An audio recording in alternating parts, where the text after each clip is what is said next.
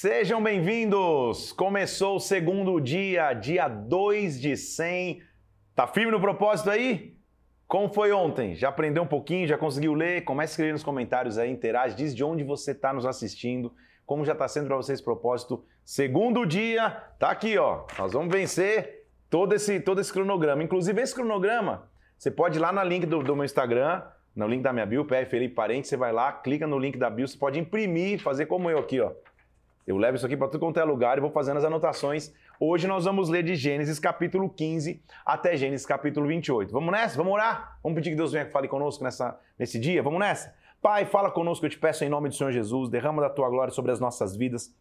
Inunda-nos com teu conhecimento, com a tua sabedoria, com o teu poder de revelação, Senhor. Que o teu reino venha, que a tua presença se manifeste em nós e através de nós, em nome do Senhor Jesus. Amém e amém. Vamos nessa? Hoje, lembrando um pouquinho o finalzinho do que a gente viu ontem, a gente vai começar a entrar na vida de um dos personagens centrais do Antigo Testamento, não à toa considerado pai da fé, que é Abraão. Por que ele é pai da fé? Porque ele recebeu simplesmente uma instrução e uma direção de sai da tua terra, vai para a terra que eu vou te mostrar, porque de ti vai ter uma grande nação, mesmo ele tendo uma esposa estéril.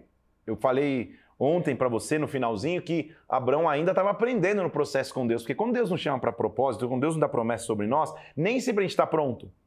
E ele tinha um, alguns jeitinhos que ele tinha que tirar da vida dele. Primeiro, ele chega num lugar lá e fala que Sara era, era esposa dele, era, era prima dele, na verdade era esposa. Em outro momento, ele leva Ló junto para tentar é, ser a garantia da promessa, já que ele não tinha herdeiro natural. Deus tira Ló de maneira traumática, Ló escolhendo uma terra, ele escolhendo outra, ele tendo que entrar numa guerra. E a gente termina ontem mostrando que ele trouxe dízimo de todas as coisas, mostrando que o dízimo é um padrão nas escrituras, não é nem lei, muito menos graça.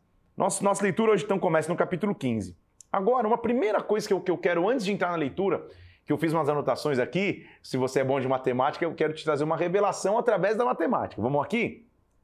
Às vezes você para e pensa assim, poxa, por que e como, da onde surgiu a fé de Abraão? Se ele é pai da fé, se Deus o visita e fala para ele, cara, é, sai, sai de um lugar e vai para outro e ele obedece, da onde ele tirou essa fé? Se ele era de Ur dos Caldeus, uma região. Da onde, ele, da, onde veio a fé de Abraão? Faz umas anotações comigo aí. Lembra que eu falei que o ser humano vivia muito até chegar o momento que Deus limita ali em uma média de 120?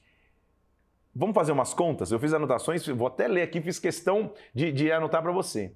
Terá, que era o pai de Abraão, tinha 70 anos quando gerou Abraão. Tá? Quando você lê ali, você vai ver nesse texto. Ele tinha 70 anos. Isso quer dizer que Noé tinha 892 anos quando Abraão nasceu. Abraão nasceu 292 anos após o dilúvio. Tudo isso eu, eu fiz ali das anotações bíblicas. Noé morreu com 950 anos. Então, antes que você desmaia na matemática. Quando Abraão, nasceu, quando, quando Abraão nasceu, Noé tinha 892. Ele morre com 950. Sabe o que isso quer dizer?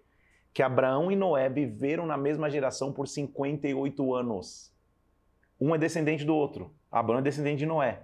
Quem foi que ensinou o conceito de fé para Abraão, gente? Quem foi que contou as histórias da arca e do dilúvio? Não foi ninguém. Foi o próprio Noé. Ele tinha 58 anos quando viveu os 58 anos junto na mesma geração que Abraão. Então, os primeiros 58 anos de vida de Abraão, ele conviveu com Noé. Talvez você nunca tinha reparado isso.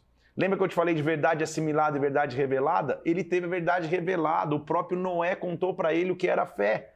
Por isso a gente vai começar a mergulhar agora aqui e vamos começar a entender a maior promessa de Deus para Abraão. Lembra que ele não tinha um filho. Eu estou em Gênesis capítulo 15, vamos começar a leitura. Veio a palavra do Senhor a Abraão numa visão. Ele teve uma visão e a visão era mais ou menos assim. Versículo 2, capítulo 15: Não temas, Abraão, eu sou o teu escudo o teu galardão, a tua recompensa vai ser de maneira elevada, grande. Meu Deus do céu, imaginou? O próprio Deus chegando para visitar, não é um mensageiro, não é um anjo, é o próprio Deus, hein? Pensa, já posso até imaginar a voz: Eu sou o teu Deus, eu sou o teu escudo.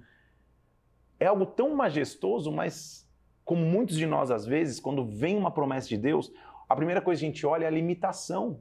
É o impedimento, é o que pode dar errado, não o que Deus está prometendo que vai dar certo. Porque a resposta de Abraão para Deus é a seguinte, versículo 2: Senhor, Eu sei que vou ter uma grande família, ótimo, mas nada mal, nada, nada contra o que você está me falando. Mas, o que, que o senhor pode me dar, versículo 2? Se eu não tenho filhos, o herdeiro da minha casa é o Damasceno Eliezer. Nada contra o Damasceno, o, o, meu servo Eliezer, mas não é possível que ele vai herdar tudo. Ele vai ser herdeiro das promessas. Eu não tenho. Como assim? A resposta de Deus, ele nunca coloca condições, ele nunca, ele nunca mostra como, ele só diz que vai acontecer. Porque olha o que ele fala no versículo 4: não vai ser esse o teu herdeiro, ou seja, não é o Damasceno Eliezer, não, não é teu servo que vai ser teu herdeiro, não. Pelo contrário, alguém que vai sair de ti, vai sair das tuas entranhas, você vai gerar um herdeiro. Não me pergunte como, não se preocupe com o fato de que tua esposa é estéreo. Eu tenho certeza que Abraão ficou meio sem entender. Como a gente fica também, né, gente? Vamos combinar. A mulher dele não pode ter filhos.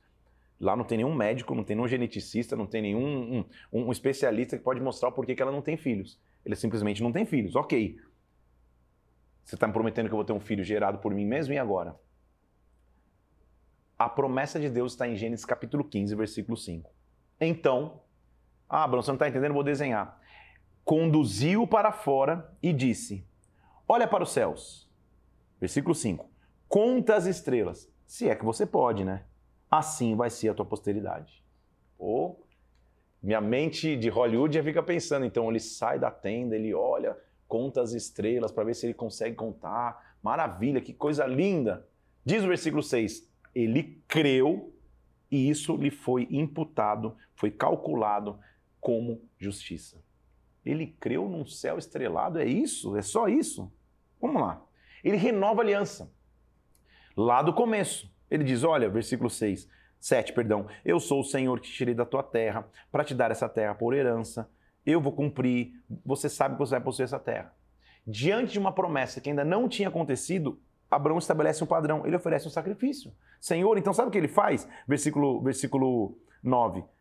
Como que eu vou. 8. Como que eu vou possuir? No 9 ele fala: pega uma novilha, faz um sacrifício. Ele pega, faz o sacrifício. Então vamos, vamos na, na sequência de fatos? Deus vem, promete o impossível. Abraão questiona, Deus fala: então vou desenhar. Tá aqui, conta as estrelas se é que você consegue. Abraão fala: tá, mas como que eu sei que vai acontecer? Faz um sacrifício faz uma oferta a mim, mostra que você tem aliança comigo. Assim ele faz. Você acha que Satanás vai ficar quieto nessa história toda? É óbvio que não. Sempre que tem uma promessa de Deus sobre nós, ele vai tentar nos roubar. Porque diz o versículo 11 que aves de rapina desciam para comer os cadáveres. Então, deixa eu entrar um pouco mais fundo agora. Aí, por todo o texto da Bíblia, existe um contexto cultural, histórico e geográfico envolvido, ok? Então, vou te contar o contexto cultural e histórico daquela região, daquela geografia. Como que era feita uma aliança de animais?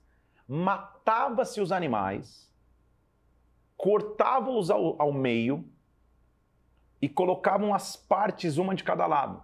Então, é, é, talvez estou interferindo no teu café da manhã aí, mas então lá, pegava um, um, uma pombinha, sei lá, um animal, se cortava ao meio, derramava o sangue nesse meio do caminho e colocava uma parte de cada lado. Então, fazer uma simulação aqui, ó, um animal de um lado, um animal de outro, um caminho no meio. Tudo bem? Era assim que fazia.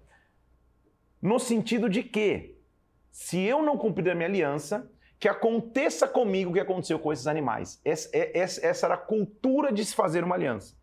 Então, é nesses pedaços de animais, cada um de um lado, que as aves estão tentando interferir no, no sacrifício. Está entendendo comigo? Só para você, você não se perder aqui nesse caminho. O que se fazia a parte menor da aliança, ou seja, o que era menor da aliança, passava no meio dessas partes primeiro, dizendo: Olha, eu vou cumprir a minha parte, que se cumpra a minha parte. Tá? Só para você entender que era assim que funcionava um sacrifício. Eu vou te chamar a atenção para mais uma coisa aí. Respira. No versículo 5, então, Deus vem e fala: Abraão, você não está entendendo, né, cara? Minha promessa contigo. Faz o seguinte: sai da tenda, olha para o céu. Se você conseguir contar as estrelas, assim é a tua descendência na minha cabeça e na tua, a gente pensa numa linda noite estrelada e que, bom, que maravilha, glória a Deus, vai ser bênção, vai ser lindo. Ótimo. Mas o texto se desenvolve mostrando que Abraão faz um sacrifício, coloca os animais lá, as aves tentam vir, Abraão fica enxotando os animais. E olha o que acontece, versículo 12. Ao pôr do sol caiu um sono sobre Abraão. Calma aí. Não há nenhum indício, então, de que quando Deus chamou Abraão para contar estrelas, era de noite. Pelo contrário, depois que ele tenta contar estrelas e não conta, Depois que ele faz o sacrifício e protege, aí o sol se põe. Então, meu querido irmão e irmã que está me, tá me ouvindo aqui agora, Abraão é chamado por Deus para contar ovelhas de dia. Ovelhas. De onde eu tirei ovelhas? Para contar estrelas de dia. Ele conta estrelas de dia. Uma coisa é você olhar um céu estrelado, tentar contar estrelas, já não conseguir porque é impossível, já é demais. Outra coisa é você chegar no sol do meio-dia, que não tem uma estrela no céu, Deus falar, conta, se é que você consegue, você não vai conseguir. Aí a tua descendência. Tá aí, mas não tá, você não consegue ver.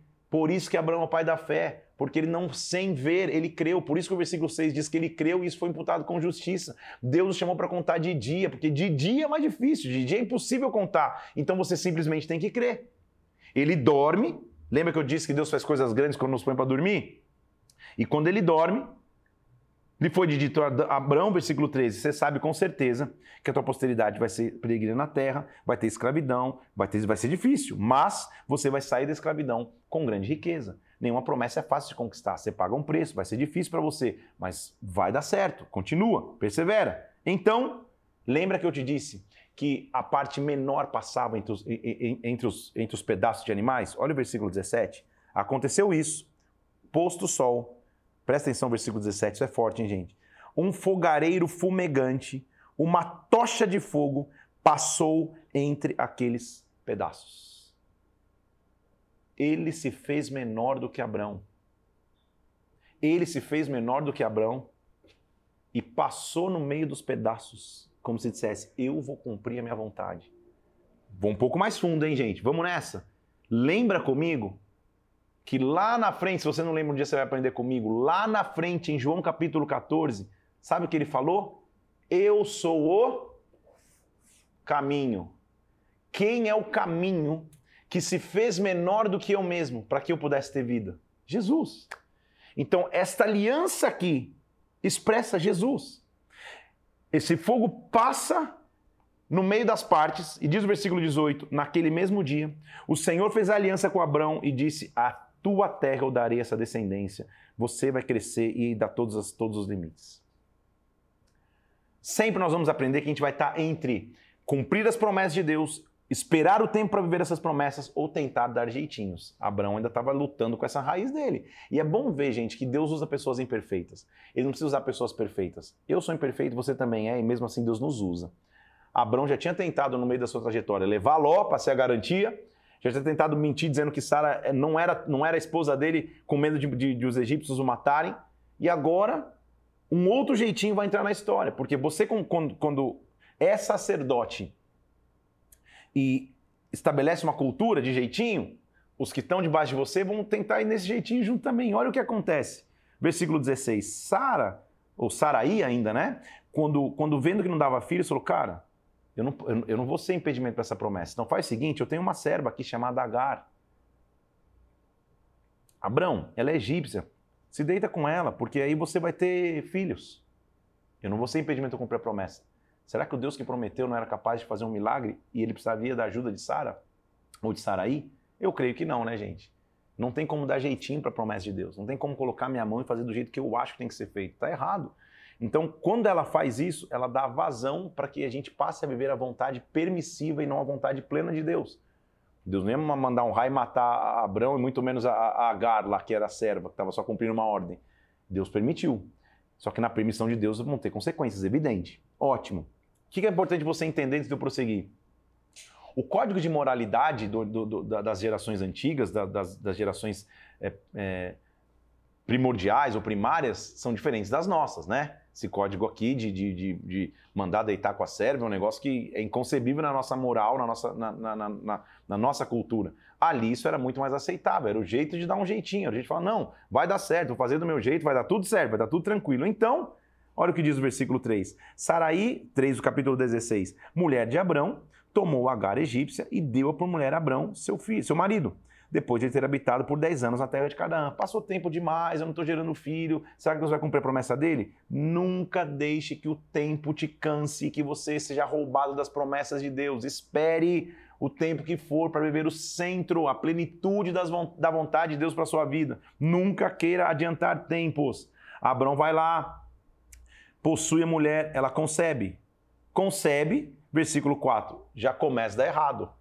O plano que era tão infalível começa a dar errado. Porque, vendo ela que havia concebido, foi sua senhora por ela desprezada. Ou seja, a serva que concebeu falou: Cara, tá vendo? Eu consegui fazer o que você não conseguiu. Começa uma treta, um caso de família entre Agar e Saraí. Não era necessário isso. Era um jeitinho que ele tentou dar. Você está entendendo comigo? Quando a gente tenta dar um jeitinho, vai azedar o molho, não vai dar certo. E olha o que começa a acontecer então. É, versículo 5. Sarai disse a Abrão: Abrão, que afronta é essa que está comigo? Eu te dei minha serva, agora que ela concebeu, ela desprezou. Que o Senhor julgue entre mim e ti. Ô oh, Sarai, foi você mesmo que sugeriu essa presepada. Você percebe a confusão? Meu Deus, Abrão está colhendo o fruto de ser conivente com, com, com, com um jeitinho humano. Deus tinha prometido a ele um filho. E quando Deus prometeu, ele sabia que Sarai era estéreo. Sarai vai lá, olha a confusão. Ela sugere que Agar seja a, a, a, a barriga de aluguel, por assim dizer. Ela sugere que, que Abraão vai lá, deite-se com, a sua, com, a, com a sua serva, engravide. Ela engravida. Quando, quando a serva vai lá ver que engravidou, ela começa a desprezar Saraí.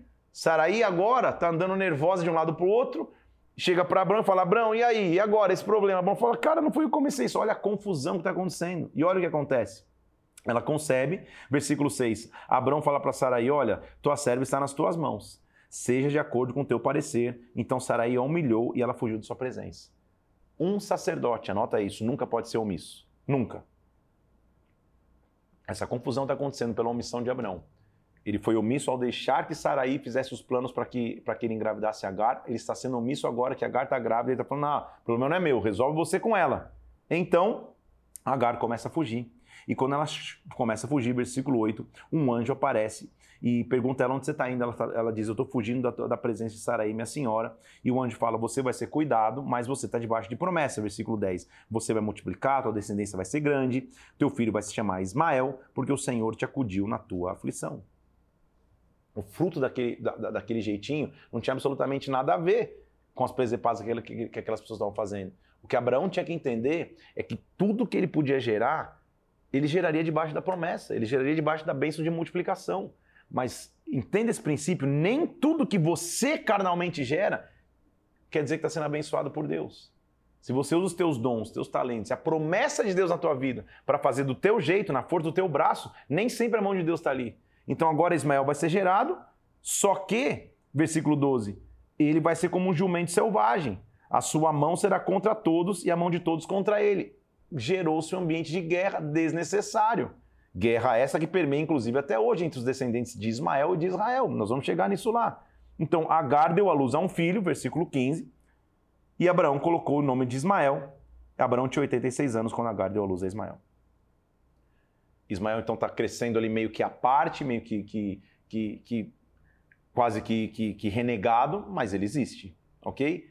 O que, que a gente tem que entender? Quando eu quero gerar com as minhas próprias forças, quando eu quero gerar com a minha própria mão, uma promessa de Deus antes do tempo, ela pode até acontecer, mas eu vou ter que gerar, eu vou ter que gerir e cuidar das consequências de ter gerado algo errado. Então não queiramos, não queira você, meu irmão, minha irmã, gerar algo antes do propósito de Deus para tua vida. Espera, Deus vai cumprir no tempo dele tudo que ele te prometeu, não tenha dúvida disso. O que acontecerá contigo, ó Abraão, o homem dos jeitinhos, o cara que deu jeitinho até em tudo até então? Será que Deus vai desistir de você? Glórias a Deus, que Deus nunca desiste dos seus filhos. Deus nunca desiste dos seus.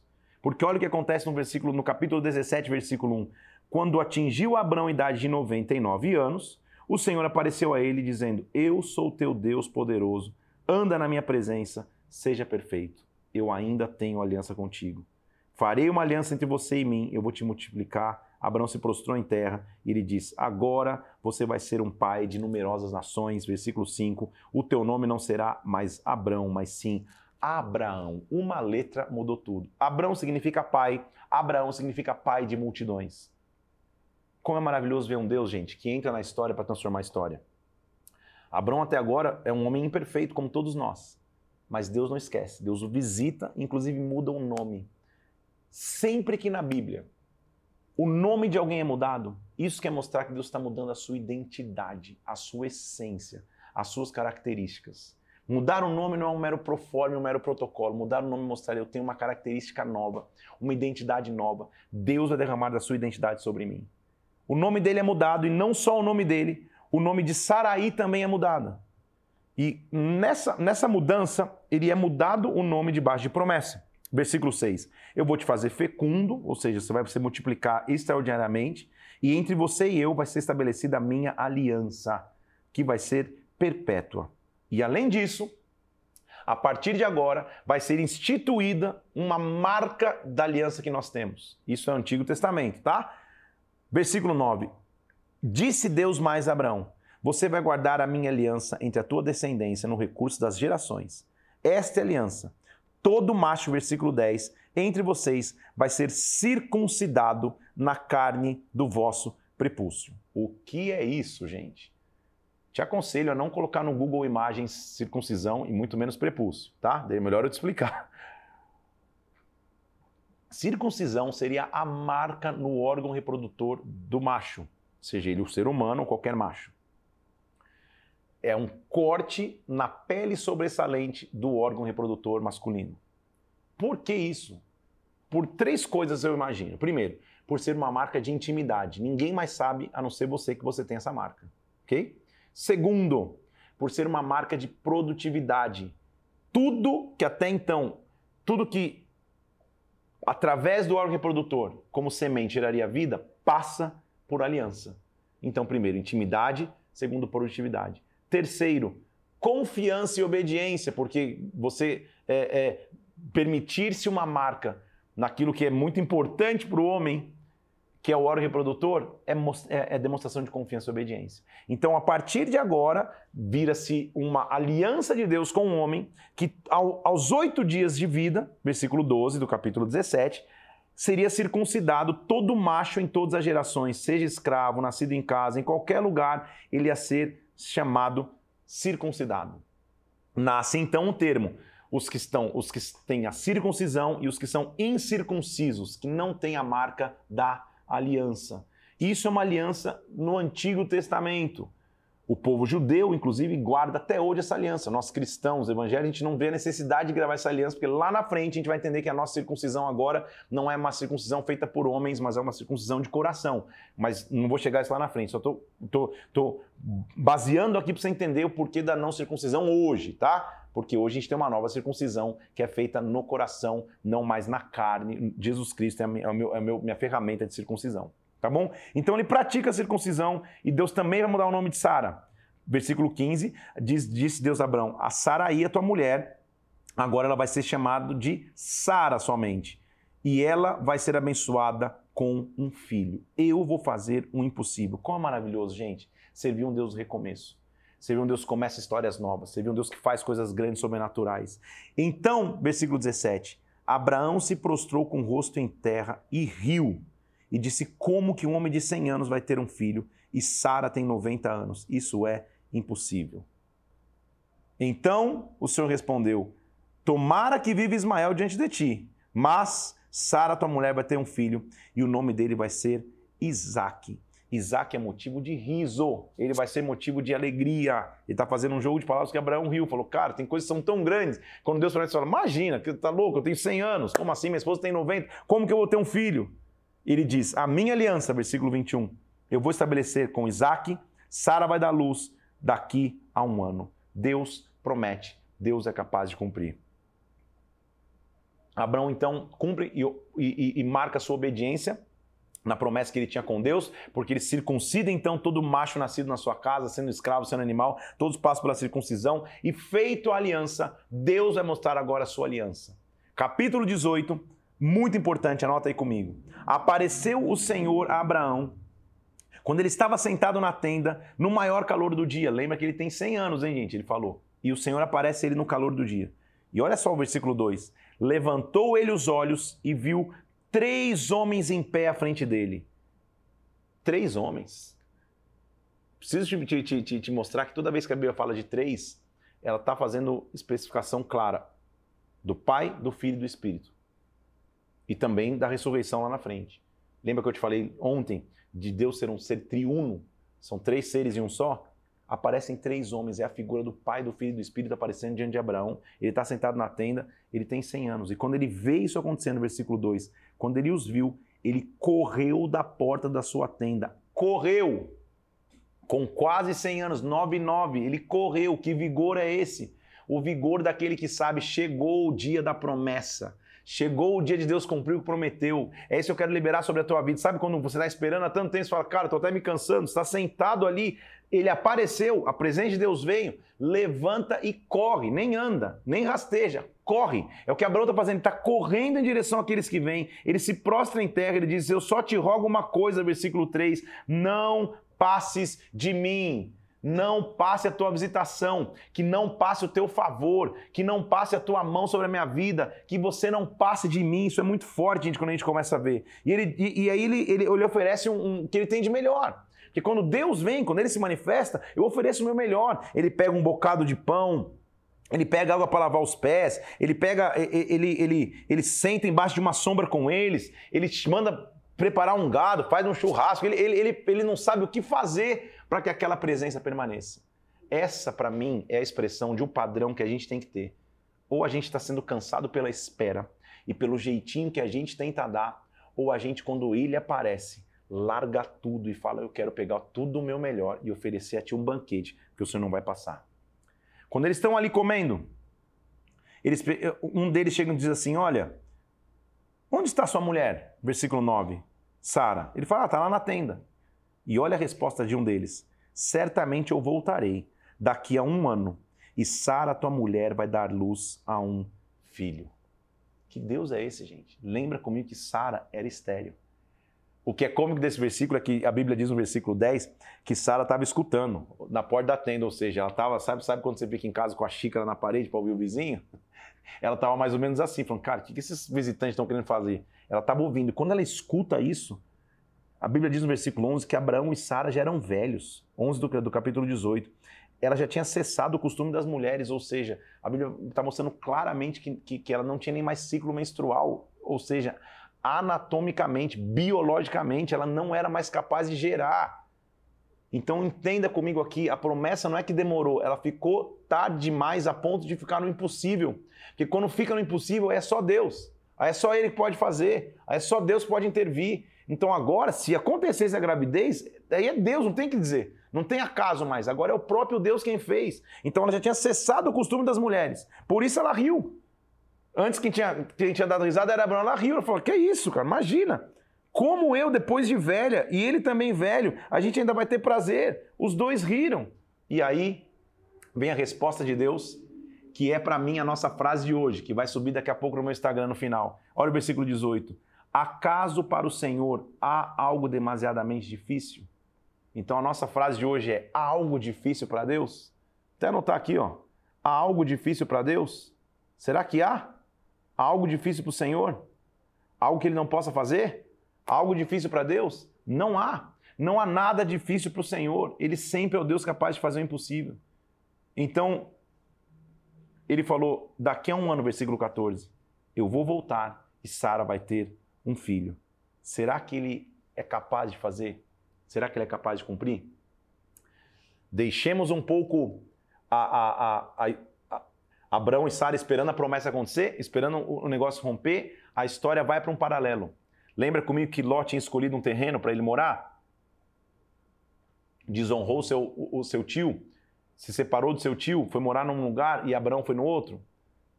A região que Ló estava morando, Sodoma e Gomorra, tinha se tornado completamente imoral, completamente perversa. Então, esses anjos que visitaram Abraão com promessa vão visitar Ló agora com destruição. Percebe quando Deus nos visita? Se você tem aliança com Ele, Ele te visita com promessa. Se você não tem, alguma destruição vai acontecer. Isso é padrão. Então, muito cuidado com isso mesmo. Então, ok.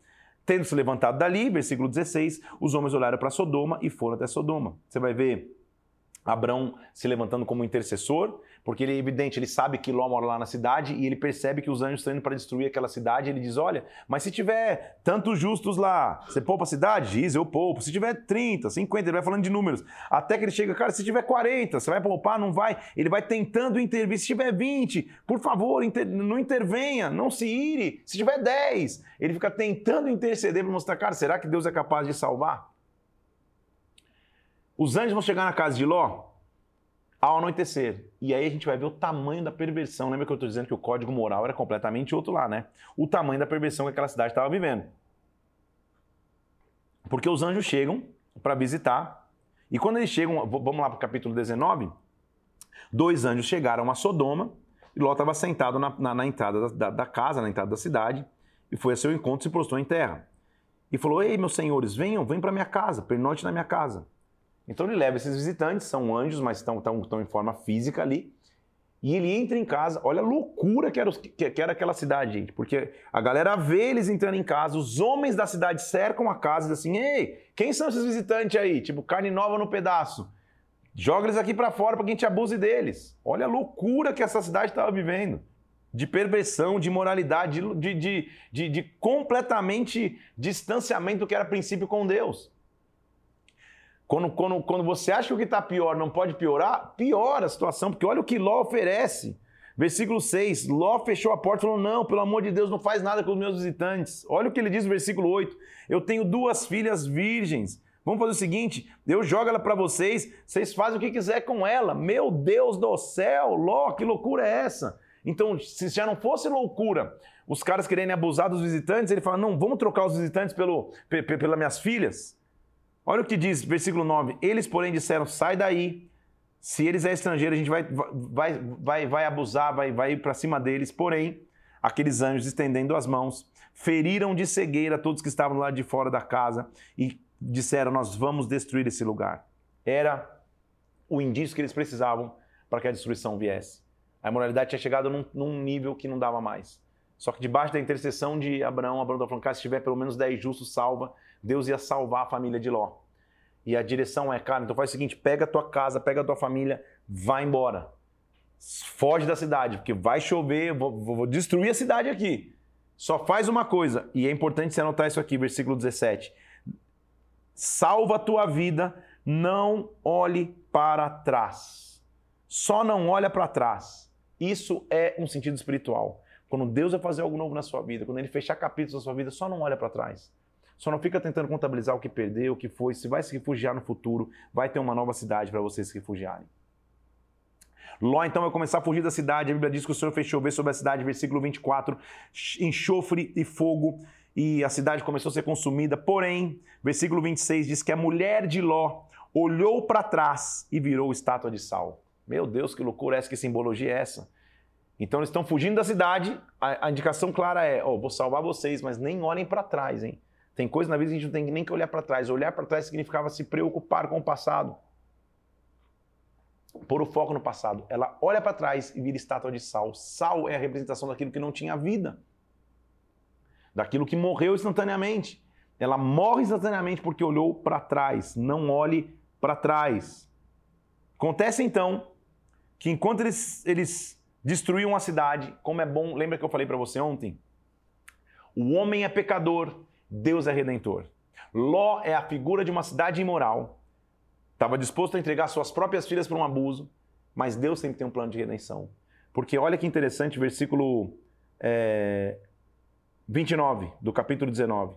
Enquanto as cidades estavam sendo destruídas, lembrou-se Deus de Abraão e tirou Ló do meio das ruínas. Oh Senhor, que maravilha é vivermos num Deus que lembra das suas promessas que sabe do que me prometeu, que sempre vai cuidar da minha história. Ele lembra de Abraão, e porque Ló é descendente de Abraão, ele, ele, ele cuida de Abraão. Só que, de novo, a raiz do jeitinho estava na família. E sabe o que as filhas fazem? Lembra que elas eram virgens? Calma aí, cara. Morreu toda a cidade, não vamos ser mais herdeiros. Elas acham que a melhor maneira de, de, de, de, de procriar e, con, e, continuar com a espécie, continuar com a família, é que elas se deitem com seus pais. Lembra que códigos familiares ali são completamente diferentes. Então elas embebedam os seus pais, o seu pai, e se deitam. Então o incesto já entrou na família. Olha que destruição, gente. Como inimigo, ele, eu lembro que eu te falei que ele é abismo em abismo. Lá atrás ele começou com um homicídio, fazendo Caim matar Abel. Depois virou uma confusão familiar, Abrão e Ló. Depois um jeitinho e uma traição familiar, Abrão e Sara. Agora já está tá, tá um incesto entrando na jogada, uma, uma imoralidade nível hard entrando na jogada. E acontece isso. As duas filhas é, colocam o pai para dormir, deitam-se com os pais e concebem. E o versículo 37 diz que a primeira de suas filhas dá luz a um filho que se chama Moabe, que é o pai dos moabitas até hoje, e a segunda se chama dá, o filho dos, dos, do, dá um filho chamado Amon, que é o pai dos amonitas até hoje. Moabitas e Amonitas, historicamente a gente vai ler, são, são descendentes que seriam inimigos do povo de Deus. Então, lembra mais uma vez que eu te falei? Jeitinho, na hora resolve, lá na frente só traz problema. Então, as filhas achando que a melhor solução era deitar-se com o pai, já estão gerando, sem perceber, inimigos do povo de Deus lá na frente. Capítulo 20 mostra Abraão continuando e, e peregrinando para habitar agora em Gerar. E diz a Bíblia que Abraão e Sara, sua mulher, mais uma vez, nós vamos ver a, a, raiz do passado tentando voltar. O capítulo 20 é muito interessante, muito importante. Porque o ventre de Sara agora não está abençoado para gerar. Sara não gerou Isaac. Abraão chega numa região e lá tinha um rei chamado Abimeleque em Gerar. E de novo, ele volta a ter o mesmo medo, talvez pela formosura de Sara, ou porque era um costume, mata o, o esposo para ficar com a esposa. Ele mente mais uma vez, dizendo que, que, que, ela, que ele era irmão de Sara. E quando isso acontece, Abimeleque vai lá e pega Sara então para o seu harém. E o que, que era o seu harém? Ele ia se envolver sexualmente com Sara. Só que o ventre dela estava aberto. O que saísse do ventre de Sara era, era, era fruto de promessa também.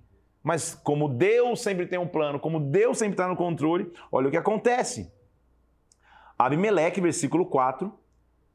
Deixa eu ler, deixa, deixa eu ler o, o, o, o, versículo 3. Vamos ler o 2 já então. Abrão falou para sua mulher: Olha, fala, pra, fala que, que, que você é irmã. Então Abimeleque mandou buscá-la. Abimeleque foi, foi, foi visitado por Deus em sonhos à noite, dizendo: Calma aí, cara, ei, eu vou te matar, você vai ser punido de morte porque aquela mulher tem marido. Abimeleque acorda e fala: Como assim? Ele não tinha, ele não ainda havia possuído e diz: Como você vai me matar? Então ele entendeu a soberania de Deus. Deus feriu Abimeleque com impotência para que ele não pudesse gerar vida no ventre de Sara. Versículo 6. Bem eu sei que o Senhor fez isso e me impediu de pecar. Contra mim eu não permiti que a tocasses. Agora restitui a mulher do teu marido, porque ele é profeta. Deus cuida da história. Sabe que isso para mim é demonstração? Eu posso me confundir, mas Deus sempre vai cuidar da história. Porque, de novo, gente, olha que loucura. Lembra que o ventre de Sara estava aberto para gerar em um ano? Abraão fez a loucura de quase deixar Abimeleque possuir sua esposa. Quem queria ter engravidado Sara então? Abimeleque, não Abraão. Deus cuidou disso, porque Deus sempre vai cuidar. E aí sim, versículo 21, depois que ele cuidou, Sara é restituída para Abraão, aí sim, versículo 21, visitou o Senhor a Sara, como havia dito. O Senhor cumpriu o que tinha prometido e Sara concebeu e deu à luz a um filho no tempo determinado. Lembra da nossa frase de hoje? Há algo difícil para Deus? Há algo impossível para Deus? Não há. Não há nada difícil para ele. Saraí não podia ter filhos. Abraão tinha quase 100 anos, ela tinha 90 e mesmo assim ela concebe e no tempo determinado dá a luz a um filho. Nasceu esse filho, o nome dele é chamado Isaac, que significa riso, que significa alegria. Ele é filho da promessa. Abraão o circunda, o circunda e olha o que Sara diz, versículo 6. Deus me deu motivo para sorrir. Aquele que ouvir isso vai rir juntamente comigo. Isso eu quero profetizar sobre a tua vida aquilo que Deus vai fazer sobre a tua vida vai te deixar com motivo para sorrir.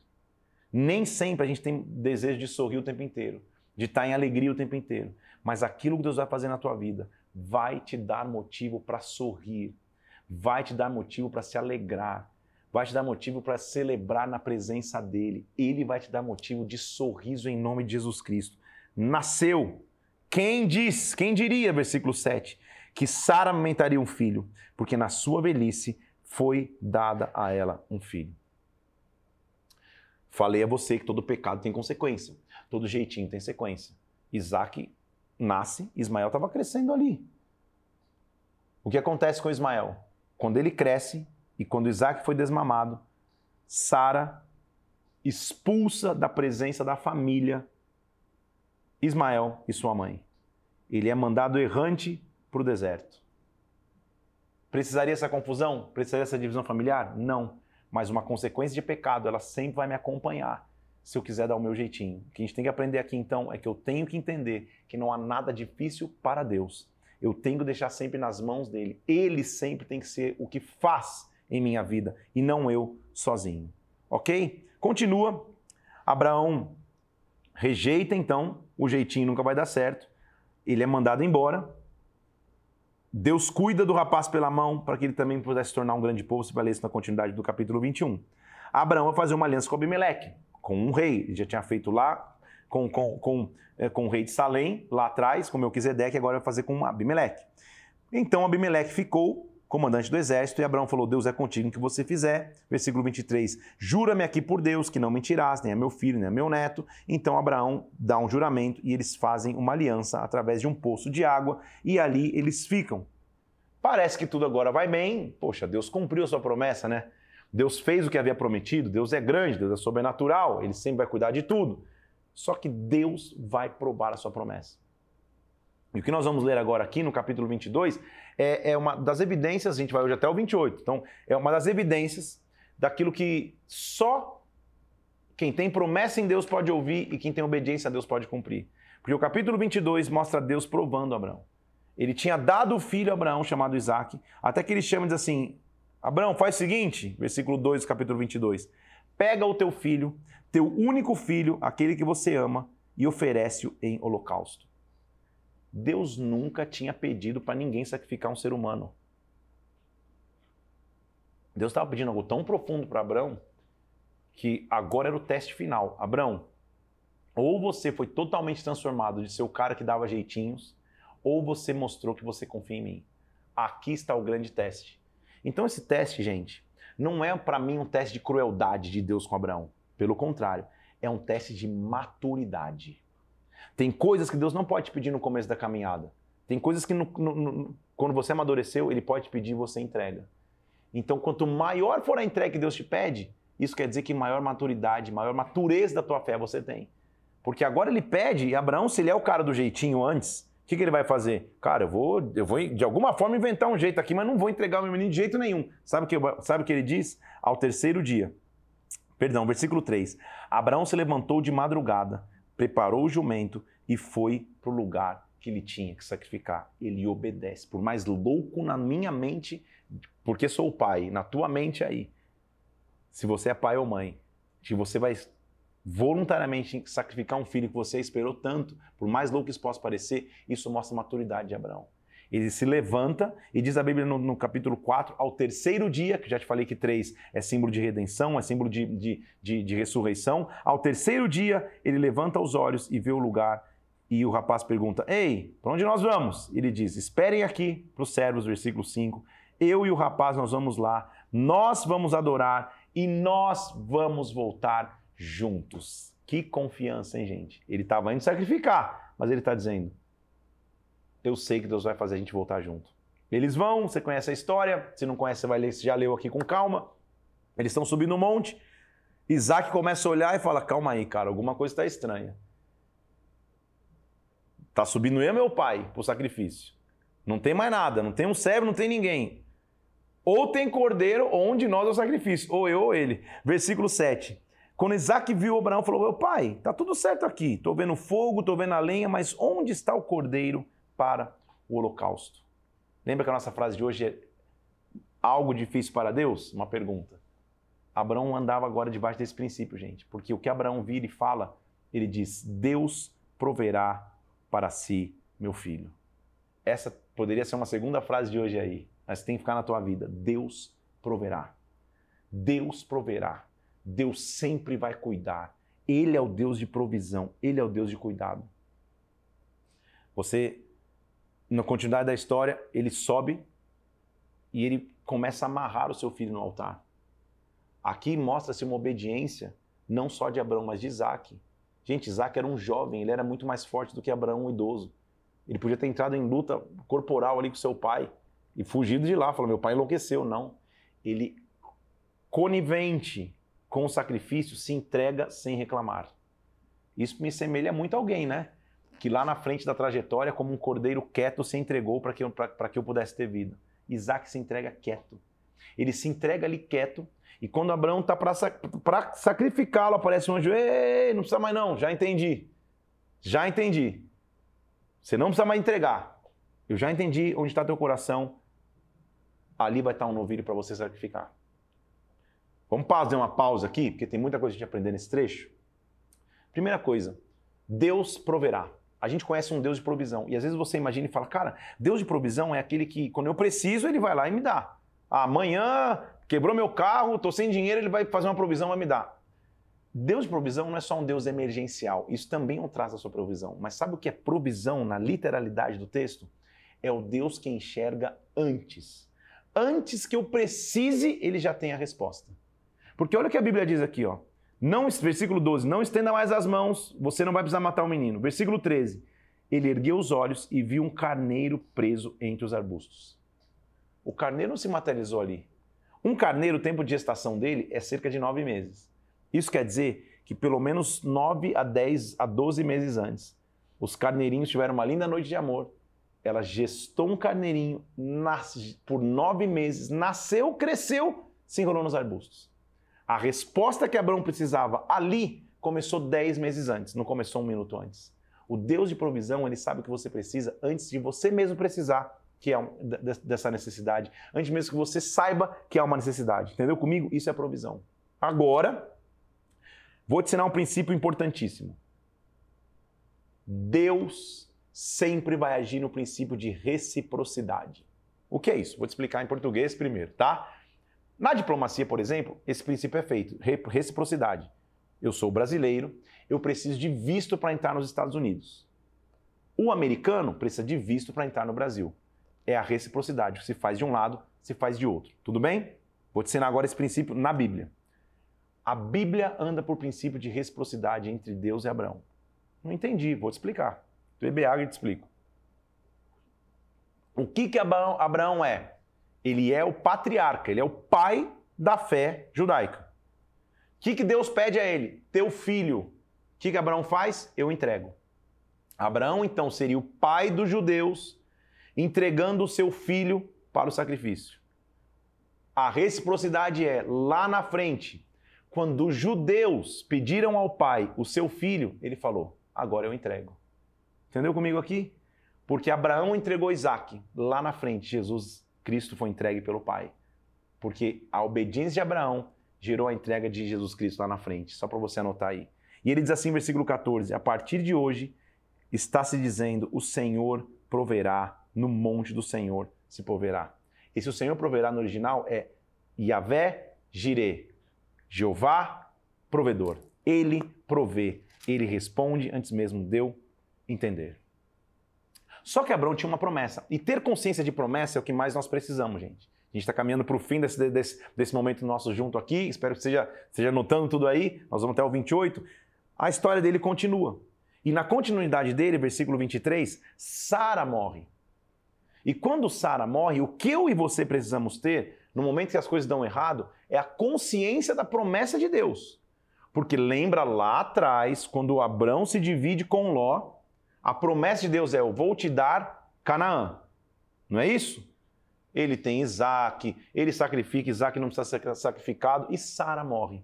Capítulo 23 diz que Sara viveu 127 anos e morreu. Morreu aonde? Olha comigo aí, versículo 1. Morreu em Hebron, terra de Canaã, a terra da promessa. Só que Abraão era um peregrino. Lembra que ele tinha saído da terra dele? Não tinha terra. Quando ela morre em Hebron, que era Canaã, ela morre na terra da promessa. Olha o que acontece no versículo 4. Ele diz, pra, ele diz então: Me deem, para os moradores da cidade, me deem a sepultura para que eu sepulte a minha morta. Me deem a sepultura para que a minha morte esteja sepultada. O que, que ele está dizendo, gente? Ele queria um pedaço de terra para chamar de seu. Ele era um peregrino, ele não tinha terra, ele só queria uma, um pedaço de sepultura. E os caras falaram: Não, Abraão, fica tranquilo. Sepulta onde você quiser. Você não precisa de nada. Falou, não, não, não. Sabe o que eu quero? Versículo 9. Eu quero a caverna de Macpela. No extremo do campo, me dê pelo preço da posse da sepultura. Caverna de Macpela, especificamente falando, é a terra de Hebron, Canaã, que é onde a gente está dizendo aqui. Sabe o que Abraão falou? Eu quero comprar. Eu não quero de graça, eu quero ter direito sobre esta terra. Quando Abraão compra isso, Versículo 16 diz que ele pesa a prata e compra a terra. Versículo 18 diz que a terra se confirma por posse para Abraão. Versículo 19 diz que então Sara foi enterrada ali, em Macpela, em Hebron, terra de Canaã. Deus prometeu uma terra que Abraão fez questão de comprar, porque ele entendeu que o direito de possessão da terra era um direito de possessão à promessa. Quem anda com os olhos fixos na promessa que Deus tem, nunca vai perder o horizonte, nunca vai perder a paz quando as coisas derem errado no presente. Ele perdeu a mulher, mas ele fala: não, não, não, eu quero enterrá-la e eu quero plantar a semente em Canaã. Lá na frente você vê que esse Hebron é muito importante, gente. Quanta gente vai ser enterrada nessa caverna, quantas coisas importantes vão acontecer em Hebron, guarda só isso. Ele vai começando a ver que o tempo está passando e que a descendência dele tem que continuar. Sara morreu, ele não vai ter mais filhos, então o que, que ele fala? É tempo de mandar buscar uma esposa para Isaac. Há um padrão bíblico aí. Quando Deus quer iniciar um novo tempo e quando eu sei que Deus tem promessa para mim, Senhor, manda buscar. E o que está acontecendo com Abraão então? Ele pela primeira vez abandonou o jeitinho. Não tem mais jeitinho. Ele não leva mais Ló, ele não, não mente que era. Não, agora, Senhor, é o Senhor que vai fazer. Ele pega um servo, manda na minha terra na nossa origem, buscar uma descendente para o meu filho Isaac. O servo vai, pede vários sinais, essa mulher vai chegar, vai pegar fonte de água, tal, tal, e dos vários sinais que ele pede, surge uma mulher chamada Rebeca. O servo entende que esses sinais são muito fortes e que Rebeca é realmente a chamada e a escolhida, e ele considera levar Rebeca então para que ela seja a esposa de Isaac. Ela adora o Senhor, ele adora o Senhor, e ela consente em ir para se casar com Isaac. Isaac era filha de um homem chamado Labão e ela prossegue então na obediência para que Isaac pudesse ver a promessa. Mas aí, lembra que eu te falei do princípio de primícia? Lembra que a primícia, o que eu faço em primeiro lugar, é muito importante? Lá atrás você viu que uma das características de Abraão era ser um edificador de altares. Ele edificava altar onde ele ia. Deus prometeu, vou te dar essa terra. Ele chegava na terra e edificava altares. Vou te mostrar o que vai acontecer aqui. Rebeca está vindo, pensa na cena, gente, de filme. Quando eles estão chegando ali, deixa eu vou ler para você aqui, ela está ela tá chegando, o servo foi, fez vários sinais. Depois você lê com calma lá no capítulo 20, 24 beber, pedir água, descer para adorar, várias coisas, ela entende que tem que vir. Quando ela está chegando, olha o que acontece, cena de filme total, versículo 52. Quando o servo de Abraão ouviu, se prostrou em terra, tirou joias, deu a Rebeca. Rebeca vai vir. Então chamaram esse homem e disse: Você quer ir com ele? Versículo 58. Tá, eu vou. Aí Rebeca partiu. Versículo 61. Versículo 62. Isaac vinha no caminho. Pensa na cena de filme. Rebeca vindo, Isaac vindo. Saiu Isaac para meditar no campo. Quando ele olhou e falou: Meu Deus do céu, quem é essa Rebeca? Quem é essa mulher que nem sabia quem era? A Bíblia diz que Rebeca levantou os olhos, viu também Isaac. Quem é esse homem? Eles se encontraram. Presta atenção. Versículo 67. Quando ele encontra Rebeca, Isaac conduziu até a tenda de Sara, a tomou por mulher e Rebeca foi a sua mulher. Não tem erro naquilo que ele fez a não ser pelo fato de que não há nenhum registro que ele ofereceu qualquer adoração ao Senhor. Abrão, quando chegava numa terra, ele levantava um altar. O servo de Abrão, instruído por, Abrão, Abraão agora, quando encontra Rebeca, a primeira coisa que ele faz, se prostra e adora ao Senhor. Isaac, quando encontra Rebeca, já leva para a tenda e já consuma o fato. Ele não oferece primícia. Quem não oferece primícia está dando vazão para que o inimigo traga destruição, só para você entender, tá? Abraão então morre, Vamos nos despedir desse grande personagem bíblico. No, no, capítulo 25, versículo 7, com 175 anos, ele morre. E onde ele é enterrado? Versículo 9, na caverna de Macpela, lá na terra de, de, de, de, de Canaã. Começa então os descendentes de Ismael e de Isaac viver hostilidades entre si, até que Isaac vai ter filhos com Rebeca. Ele tem dois filhos, são gêmeos lutando no ventre. Os nomes deles são Jacó e Esaú. Um nasce segurando o, a, a, a canela do outro ali, e nós vamos começar a ver que a vazão, então, de não ter dado primícia a Deus no começo da aliança, vai dar vazão para que a destruição ou a separação entre dentro de uma família. Esaú e Jacó começam a crescer. Esaú, caçador, Jacó, meio produtor de terra, ou meio que quase um, um filhinho da mamãezinha Rebeca, que mostrava para ele a ele preferência. Diz o versículo 27 do capítulo 25 que Esaú, caçador, sai um dia, caça, volta cansado de sua caça, cansado, vendo um guisado ali, ele, e, ele pede, pô, Jacó, me dá, me dá um pedacinho, me, me deixa comer um pouquinho disso aí, e, e resumindo, ele vende o seu direito de ser primogênito por um prato de sopa, gente. Ser direito de ser primogênito naquela cultura valia muito. Ser primogênito significa dizer que na partilha de bens você ganharia o dobro dos outros irmãos. Então ele, ele, ele vende o, o direito do dobro de tudo que ele podia ter por um prato de sopa. Sabe o que isso mostra? Que quem pensa só no momento, só em satisfazer um desejo do momento, perde a visão de futuro. Isaac chega na terra dos filisteus e naquela terra ele se enriquece e prospera. E o versículo e o capítulo 26 é, é, mostra que os, com muita prosperidade, os filisteus começam a entulhar os seus poços, colocar muitas coisas nos seus poços, ele não consegue ter água, até que ele faz paz com os filisteus, ele encontra água novamente. E agora está chegando a fase final de sua vida, quando ele vai abençoar Jacó e Esaú. Como ele havia semeado a falta de primícia, dentro da casa dele é uma divisão. E quando ele está para morrer, ele é enganado. Isaac passa a ser enganado. Por quem? Por Jacó, seu filho. Jacó, na origem do nome, significa enganador. Jacó vai lá, se veste com uma pele de animais para simular que era como Esaú, que tinha muitos pelos, para que ele fosse abençoado primeiro e, e, além de roubar o direito de primogenitura, roubasse também a bênção. Caminhando debaixo dessa, dessa maldição, Jacó passa a fugir. E ele passa a andar errante. E nós vamos encerrar nosso momento de hoje entendendo que o nosso Deus é um Deus de provisão, é um Deus de, de, de redenção, é um Deus que sempre vai nos oferecer um recomeço. Porque a história é essa: Isaac vai lá, começa sem muitas primícias, a família dele se divide, um irmão engana o outro, a maldição que já tinha visto lá atrás de irmão se enganando volta agora, e Jacó foge. Só que nesta fuga ele encontra Deus. E eu vou terminar hoje no capítulo 28, versículo 18, dizendo assim: que ele levanta com a pedra de onde ele estava. E eu vou ler, deixa eu ler um pouquinho antes, só para só, só, só a gente entender. Ele foge, Jacó está fugindo, em, no capítulo 28, versículo 10.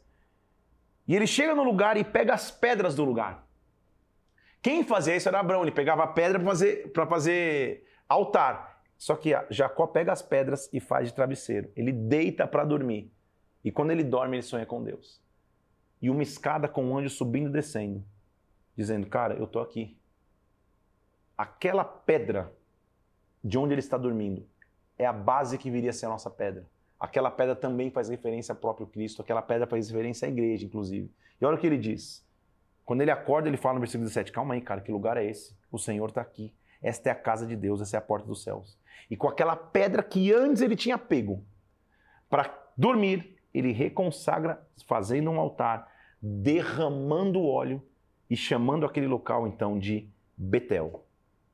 Deus é um Deus que, mesmo que a gente estiver fugindo da caminhada com Ele, Ele vai nos reencontrar para nos redirecionar. A história de Jacó, a gente vai entrar com mais calma amanhã. Vai mostrar um Deus que sempre tem capaz e sempre tem caminhos para que nós possamos nos redimir. Hoje, eu sei que já viu bastante coisa, todo dia vai ser assim. A gente começou com Abraão, um homem que dava jeitinhos, que foi corrigido por Deus, teve o seu nome mudado, viveu um grande milagre.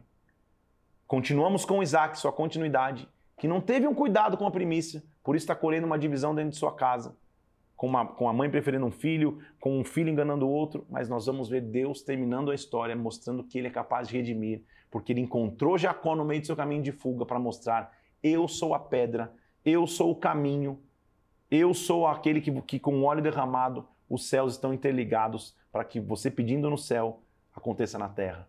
Deus sempre tem um plano de redenção. Haveria alguma coisa difícil para Deus? Há algo difícil para Deus? É essa frase que vai estar no meu Instagram agora. Você vai terminado aqui, você corre lá para o Instagram PR Felipe Parente, bomba de comentar para a gente tornar essa live relevante. Se você ainda não faz parte desse canal do YouTube, se inscreve aí agora, ativa as notificações para você que seguir todos os dias. Se você quer indicar isso para alguém, já, já indica, já copia esse link aqui, manda para alguém, porque dá tempo de entrar. É só o segundo dia, mas você já viu que tanto de informação a gente já teve em dois dias de estudo da palavra. Faltam 98, estamos quase lá. Amanhã a gente se vê de novo. 100 dias da Bíblia continua. Que Deus te abençoe, Deus guarde a tua casa, Deus guarde a tua família, que você tenha uma certeza: não há nada difícil demais para Deus. Deus te abençoe. Até amanhã. Fica na paz.